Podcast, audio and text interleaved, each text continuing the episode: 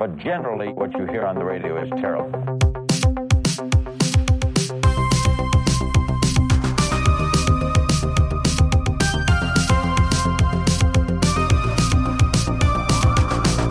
Okay, dann starte ich hiermit jetzt den, den Artcast äh, 008 etwas, etwas ungewohnt, weil ich äh, heute quasi alleine bin aus dem Team. Dafür haben wir wieder einen Gast und dieses Mal ist das ähm, Professor Christian Reintjes, der äh, an der Uni Osnabrück äh, forscht und lehrt und ich äh, freue mich, dass Sie da sind, Herr Reintjes. Hallo. Hallo, Herr Benze, ganz herzlichen Dank äh, für Ihre Einladung. Toll, dass Sie da sind. Also ich äh, ganz kurz so als Vorabinformation, ich habe ähm, mein Examen damals, also den, den Teil in Pädagogik bei Herrn Reintjes absolviert. Eine mündliche Prüfung war es, soweit ich mich erinnern kann. Das ist aber schon äh, deutlich lange her, also erschreckend lange, habe ich gerade festgestellt. Ja, es gab bei mir, es gab bei mir eine Zeit äh, vor meiner jetzigen Professur, da habe ich schon mal an der Uni Osnabrück gearbeitet. Das war von 2003 bis 2006. Und in dieser Zeit haben sie irgendwann, ich wüsste es ja. jetzt auch nicht aufs Jahr genau, aber in der Tat eine mündliche Examensprüfung absolviert. Ja, da muss das gewesen sein. Ich, äh, ich habe äh, Sie kontaktiert, weil wir in der letzten Folge uns über Schulnoten unterhalten haben. Mhm. Ähm, es war eine ziemlich äh, interessante, an, angeregte Diskussion, fand ich. Und äh, uns stellten sich so ein paar Fragen, die ich nicht beantworten konnte und die wir auch so schnell jetzt nicht rausgefunden haben. Und deswegen dachten wir, wir holen mal einen äh, Experten ins Boot und stellen diese Fragen dann einem Experten, bevor wir äh, da lange rumraten und diskutieren und äh, letztlich nur unsere Meinung äh, kundtun. Ich würde aber ganz gerne kurz mal, also auf, auf, der, auf der Homepage der Uni Osnabrück, auf ihrer Homepage, steht, dass sie in der empirisch ausgerichteten Erziehungswissenschaft arbeiten. So wie ich das verstanden habe, ist empirische Wissenschaft, dass man äh, direkt viele Untersuchungen macht, dann irgendwie Daten, also Umfragen, äh, so etwas in der Art und dann äh, viele Daten hat und die ähm, dann letztlich auswertet. Also es ist nicht so, man liest ein, zwei, drei schlaue Bücher und schreibt dann selbst ein schlaues Buch dazu, sondern man forscht tatsächlich ähm, hat dann einen Haufen Daten und den wertet man dann aus. Ist das korrekt so im Wesentlichen? Hm, also es ist sicherlich so, dass das Empirische symbolisiert, dass äh, ich eben mich bestimmten Fragestellungen äh, mittels bestimmter Methoden nähere. Und das sind in der Regel Fragen, die sich mit Schule, mit Unterricht, aber auch mit äh, Lehrerinnenbildung beschäftigt. Und in diesem Zusammenhang äh, ist meine Forschungsausrichtung eher die der quantitativen empirischen Forschung, das heißt also fragebogengestützte Erhebungen. Ähm, in Teilen ist es so, dass ich sicherlich auch qualitativ, also zum Beispiel mit äh, Interviews, die dann entweder rekonstruktiv oder inhaltsanalytisch ausgewertet werden, arbeite. Ganz wichtig ist aber in der Forschung auch immer, dass man sich mit der Theoriebildung beschäftigt. Das heißt also, eine Studie zu machen, ohne dass man sich mit äh, grundlegenden theoretischen Rahmenbedingungen auseinandersetzt, die für Fragestellungen relevant sind, funktioniert eigentlich nicht. Und insofern ist das mhm. empirisch äh, kein, äh, bedeutet nicht die Exklusion quasi von, von Theoriebildung, ähm, sondern das äh, denke zumindest ich zusammen. Äh, dann steht da weiter, äh, dass Sie auch eine Affinität zur Politikberatung haben und äh, also sowohl zur Politik sozusagen Kontakte pflegen und da ähm, äh, beratend äh, tätig sind und ähm, in der Bildungspraxis und ja genau, das Ganze in die Bildungspolitik zu transferieren. Also wenn ich das jetzt übersetzen soll, dann würde das bedeuten, dass Sie forschen und die Erkenntnisse, die Sie gewinnen, fließen dann in die Politik ein, die ja letztlich die Entscheidungen und Grundlagen legen muss für eine möglicherweise bessere oder eine andere Schule? Hm, in Teilen. Also es geht äh, sicherlich heute mehr darum, dass man versucht, wissenschaftliche Erkenntnisse zu generieren ähm, und gleichzeitig darum, sich auch Gedanken über den Transfer zu machen. Und Transfer meint eben einerseits die schulische Praxis, meint aber ganz sicherlich eben auch die Politik. Und äh, hier ist es eben so, dass man natürlich schauen muss, wen will man gerade adressieren. Sind das eher regionale Aspekte, sind es lokale Aspekte oder ähm, sind es eben Dinge, die eben auf einer Bundesland- oder gar der Bundesebene anzusiedeln sind. Und äh, in diesem Kontext bin ich eben in zwei politischen Gremien äh, derzeit aktiv, nämlich in ähm, einem Beirat, der sich mit der Leistungsfähigkeit des deutschen Bildungswesens beschäftigt. Konkret geht es dabei um den deutschen Bildungsbericht, aber auch um Large-Scale Assessments. Und ähm, auf der anderen Seite bin ich eben durch den Vorsitz in diesem Beirat auch Mitglied der Ständigen Wissenschaftlichen Kon äh, Kommission, also der SWK. Und die SWK ist eben das äh, Beratungsgremium der Kultusministerkonferenz. Und insofern wird, glaube ich, klar, äh, was ich mit Affinität zur Politikberatung ja. meine. Ähm, dann würde ich ganz gerne äh, ein paar Fragen stellen, die, äh, wie schon angekündigt, wir beim letzten Mal so ein bisschen herausgearbeitet haben und wo wir nicht weitergekommen sind. Also erstens haben wir uns gefragt, wer, wer hat sich Schulnoten eigentlich ausgedacht und aus welchem Grund? Ja, die Frage, die ist tatsächlich äh, erstens spannend und zweitens wichtig und äh, man muss so ein bisschen äh, stärker auch in die äh, historische Bildungsforschung quasi eintauchen. Ne? Das kann man mal nicht eben mit quantitativen oder qualitativen Methoden tun. Ähm, die äh, Perspektive auf die Schulnoten geht zurück auf ähm, Wilhelm von Humboldt. Der hat im Rahmen der preußischen Bildungsreform ähm, Schulnoten äh, eingeführt, eine Skala von 1 bis 6, wobei 1 in der Regel äh, die beste Note und 6 die schlechteste Note darstellt, zumindest im deutschen System. Und äh, diese Verwendung von Schulnoten dient eben im Allgemeinen dazu, dass man Schülern eine Rückmeldung gibt über ihre Leistungen, ihre Fortschritte zu verfolgen und auch eine Grundlage für die Vergabe von Abschlüssen und Zertifikaten zu schaffen. Und damit sind wir bei einem ganz wichtigen Begriff, ähm, nämlich dem Berechtigungswesen. Und dieses Berechtigungswesen hat sich eben im höheren Schulwesen im 19. Jahrhundert etabliert. Und äh, damit ist eben einhergegangen, dass äh, man sich als Staat, eben auch unter anderem als preußischer Staat, stärker mit Abschlussprüfungen beschäftigt hat. Und in diesem Zusammenhang wurden dann in Preußen äh, eben in drei Abiturreglementen 1788, 1812 und 1834 Regelungen zur Abschlussprüfung getroffen. Und wenn man jetzt sich so merken möchte, was hatte das denn eigentlich für einen Hintergrund, warum wollte man das haben? Äh, das Abitur war damit dann Voraussetzung für alle universitären Studiengänge. Das, was für uns heute der Normalfall ist, ne, wurde eben in dieser äh, Bildungsreform, äh, die eben unter anderem von Wilhelm von Humboldt geprägt wurde, ähm, umgesetzt und damit entstand das Berechtigungswesen. Und damit ist dann verbunden, dass man eben Noten verteilt. Äh, Berechtigungswesen heißt dann tatsächlich, dass es schon so eine Art von Selektion, die im Vorfeld in der Schule getroffen wird, um dann sagen zu können, du kannst später dies und du kannst später dies äh, nicht vielleicht. Ja, also wir haben ja, in, wenn man die Funktionen von Schule sich anguckt, äh, ist Selektion und Allokation ja ein äh, wichtiger Teil. Und äh, in diesem Zusammenhang geht es eben darum, dass man Berechtigungen vergibt und auf der anderen Seite eben auch natürlich Berechtigungen verwehrt. Ja. Und äh, das ja. Ganze geschieht dann eben dadurch, dass äh, bestimmte Personen äh, den Zugang meinetwegen zur Universität oder zu Hochschulen erhalten und andere eben nicht. Wir haben uns gefragt und ich äh, glaube, ich weiß die Antwort, aber ähm, ich äh, habe mich dann trotzdem gefragt, vielleicht, vielleicht äh, erklärt uns das jemand, der noch mehr Hintergrund dazu hat. Sind Plus und Minus eigentlich zulässige Noten? Also, das ist äh, ebenfalls wieder eine, eine spannende Frage, die ähm, man aus verschiedenen Perspektiven beantworten kann. Und ich werde das mal versuchen. Ähm, wir haben in einigen Bildungssystemen, insbesondere in den Vereinigten Staaten, äh, durchaus die Erweiterung des Notensystems mit Plus und Minus. Das heißt zum Beispiel kann hier eine Note wie A plus vergeben werden, die dann bedeutet, dass es eine noch bessere Leistung als ein A und umgekehrt wäre ein A- eben eine etwas schwächere Leistung.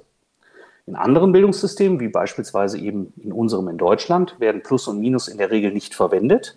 Äh, hier wird in der Regel eine Punktzahl oder eine dezimale Note verwendet, um eine differenzierte Bewertung vorzunehmen. Und wenn wir da eben das Ganze konkret machen wollen, sieht man das natürlich insbesondere in der gymnasialen Oberstufe mit den Punkten, mhm äh, ja. wo man eben genau erkennen kann, ne, dass es eben hier meinetwegen äh, bei der 1 Plus sind wir bei 15, bei der 1 sind wir bei 14 Punkten und bei der 1 Minus bei 13.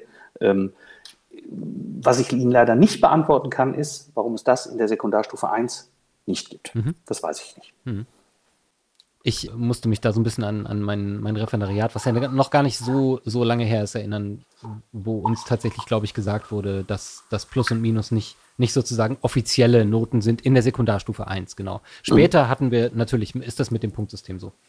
die nächste Frage wäre jetzt ein bisschen vielleicht auch zu Ihrer Forschungspraxis, wie sozusagen so eine wissenschaftliche Forschung zum Thema, zum Thema objektive Notengebung aussieht. Also legt man dann Lehrkräften Klausuren vor und, und, und, und schaut dann, äh, ja gut, die gleiche Klausur legt man jetzt zwei, drei Leuten vor und die bewerten die dann auch unterschiedlich? So würde diese Forschung aussehen?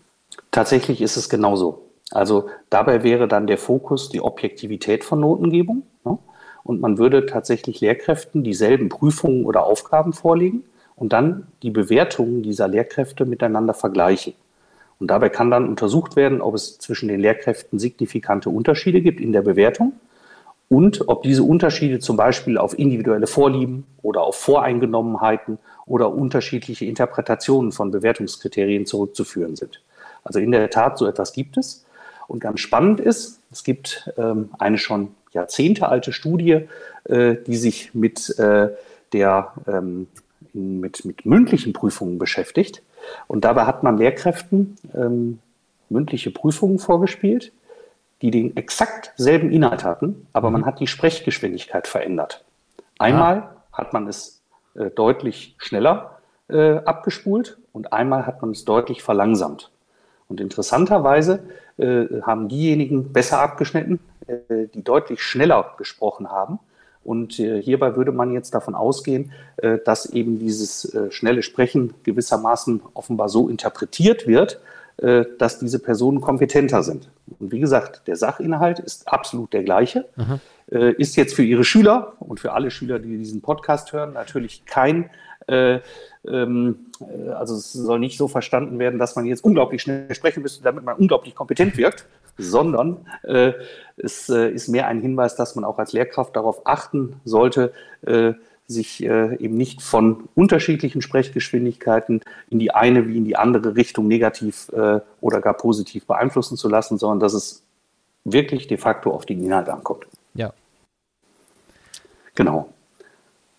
Und es gibt, vielleicht noch zur Ergänzung, es gibt natürlich noch ähm, andere Foki. Das, was Sie jetzt angesprochen hatten vorhin, war die Objektivität der Notengebung. Ähm, es gibt äh, noch andere Untersuchungen, die beispielsweise die Validität von Bewertungsinstrumenten anschauen. Ähm, und äh, hierbei wird also untersucht, ob zum Beispiel Klausuren ähm, die zu messenden Kompetenzen äh, tatsächlich abbilden. Mhm. Also konkret wird dabei untersucht, ob die eingesetzten Tests oder Aufgaben die gewünschten Lernziele angemessen messen. Und das ist natürlich ganz wichtig, ne? äh, wenn in einer Klausur oder über einer Klausur bestimmte Themen drüber stehen, die dann de facto aber gar nicht äh, äh, wirklich abgeprüft werden, äh, dann wäre das eben kein gutes Bewertungsinstrument. Ja. Und sowas kann man ganz wunderbar analysieren. Oder ob die Kompetenzen überhaupt dazu passen, was in der Jahrgangsstufe gerade dran wäre und was gemacht auch das. Ja. Hm? Genau, auch ja. das. Mhm. Und das wäre eben dann der, äh, die Validität und dann würde als letztes psychometrisches Gütekriterium noch die Reliabilität, also Zuverlässigkeit fehlen. Und dann hätte man sie zusammen. Äh, und zu all diesen dreien gibt es eben ähm, Forschungen, um schulische Leistungsmessung, Leistungsbewertung in den Blick zu nehmen. Ähm, wir haben ja vorhin schon über den, wie nannten Sie das, Berechtigungsnachweis? Äh, das Berechtigungswesen. Das Berechtigungswesen ja. gesprochen, genau. Ja darauf äh, zielt ja auch äh, unsere letzte Frage, die wir aufgeschrieben haben. Also, wenn man jetzt, wenn ich intern im Lehrerzimmer über Schulnoten spreche oder generell auch äh, mit, mit Menschen über Schulnoten spreche, dann heißt es oft ja, die, äh, die Universitäten wollen ja auch diese Noten, äh, um, um diese Verteilung zu, zu gewährleisten sozusagen. Und ich habe in der letzten Folge auch gesagt, zum Beispiel bei ähm, Medizinstudierenden äh, möchte ich eigentlich auch nur die, die Leute dort haben, die die Top-Noten haben. Wenn die mich aufschneiden am Ende, möchte ich wissen, dass das wirklich nur die absolut richtig aller, aller, allerbesten sind. Und jetzt mhm. war ein bisschen, ich habe das auch schon ein bisschen eingeschränkt, muss ich jetzt aber nicht weiter ausführen. Ähm, was, was sagt denn jetzt sozusagen die, die Universität an sich dazu? Ist das wirklich sinnvoll? Funktioniert das? Und wollen Universitäten eigentlich aus diesem Grund wirklich Schulnoten erhalten? Ist das so? Also wenn ich jetzt unter der Perspektive ähm, von Eignung für das Studium und nicht Eignung für den Beruf da drauf schaue, dann wissen wir, dass das Abitur ein guter Prädiktor ist für den Studienerfolg. Wenn ich jetzt also unter der Universitätsperspektive schaue, dass wir natürlich ja auch daran gemessen werden, wie hoch oder wie gering der Dropout im Studium ist, dann ist das Abitur und die Abiturnote eben ein, ein guter Indikator, dass jemand voraussichtlich den Studiengang, das Studium schaffen wird. Das ist jetzt aber die eine Seite der Medaille. Wenn wir uns jetzt die Realität angucken, haben wir eben zulassungsbeschränkte Studiengänge mit einer begrenzten Kapazität. Und da muss man sich natürlich überlegen, wie selektiert man eine gewisse Anzahl von Bewerbern. Und äh, hier ist sicherlich eben ähm, ein, eine Möglichkeit, das Ganze über die Schulnote, die Abiturnote äh, zu regulieren. Wir erkennen aber zunehmend auch weitere Auswahlverfahren, Aufnahmegespräche, Eignungstests, Motivationsschreiben, Referenzschreiben.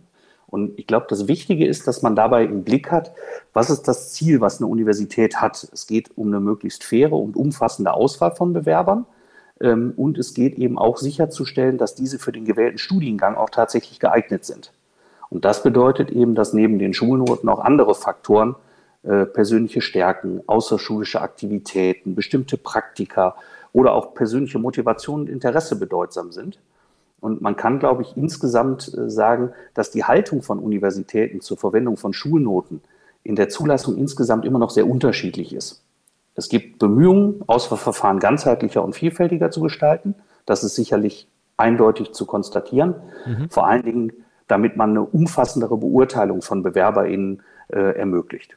Das würde natürlich aber auch bedeuten, man würde die Leute einladen, Gespräche führen, irgendwie sowas wie mhm. Auf, Aufnahme, äh, Prüfungen, äh, die ich ja in Musik auch machen musste. Also ich, äh, ne? also das, äh, das war ja sozusagen eine, eine Hürde für dieses Studium für mich. Das würde bedeuten, dass die Universitäten die, die Leute einladen müssten, mit ihnen sprechen, selber Tests machen und das würde dann nicht mehr die Schule übernehmen, jetzt mal so ganz utopisch äh, gedacht.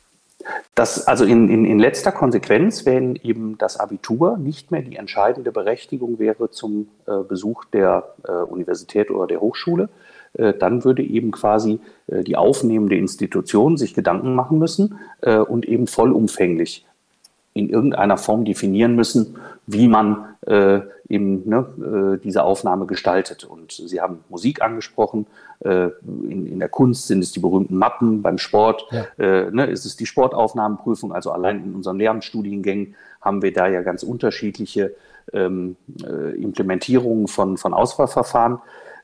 und die haben sicherlich jeweils fachbezogen auch äh, viel Gutes. Ähm, und ich glaube, deswegen ist es auch so schwierig, dass Universitäten hier an der Stelle äh, quasi nicht ähm, die eine Richtung verfolgen, ähm, sondern es ist im Moment klar, dass das eben multiperspektivisch ist und sehr facettenreich. Was dann vielleicht eine Veränderung in eine bestimmte Richtung auch äh, schwierig macht, so als, als Perspektive. Ja, ich glaube, dafür sind ähm, unsere Studiengänge eben einfach so heterogen. Ja. Die Disziplinen haben eine gewisse Historie. Äh, da haben sich Routinen entwickelt. Und äh, ich glaube, aus diesen Routinen auszubrechen, ähm, ist dann immer auch eine relativ große Herausforderung. Insofern wäre ich jetzt nicht so optimistisch daran zu glauben, dass quasi das Abitur als Zugangsvoraussetzung abgeschafft wird. Ja. Ähm, aber es zu ergänzen ähm, oder vielleicht nicht so stark zu gewichten und parallel noch andere Aspekte zu integrieren, ähm, mhm. das fände ich durchaus eine ja, doch lohnenswerte äh, Perspektive. Ja, das äh, ist, glaube ich, ein ganz, ganz guter äh, Schluss für unser Interview, denn das passt auch äh, zum Schluss der letzten Episode, in der wir auch gesagt haben, dass wir äh, das gerne verändern wollen. Abschaffen wollen wir das Abitur ja nicht. Äh, aber es, es war schon so ein bisschen unsere Meinung, dass, dass man nachher mit einer, mit einer Note da rausgeht, mit einer Dezimalzahl und so ein bisschen darauf reduziert wird. Mhm. Ähm, genau. Aber dann hat dieses Interview unsere Perspektive extrem erweitert und ich möchte mich bedanken für das Interview. Ich danke Ihnen ich finde das äh, ganz, ja, abseits davon, dass das für mich jetzt so ein, so ein, so ein persönlicher äh, kleiner Flashback war, äh, finde ich das, finde ich das schön, den Kontakt auch zur Uni weiter zu halten und auch irgendwie diese Verschränkung von, äh, also diese Verbindung von Schule und Universität mhm. einfach ein bisschen aufrechtzuerhalten. Insofern äh, nochmal vielen Dank. Ganz gerne. Also ich stehe für, für weitere Schandtaten gerne zur Verfügung und äh, ja, freue mich und äh, ja, vielleicht ergibt sich ja an der einen oder anderen Stelle äh, mal die Möglichkeit, dass äh, ne, man kooperiert.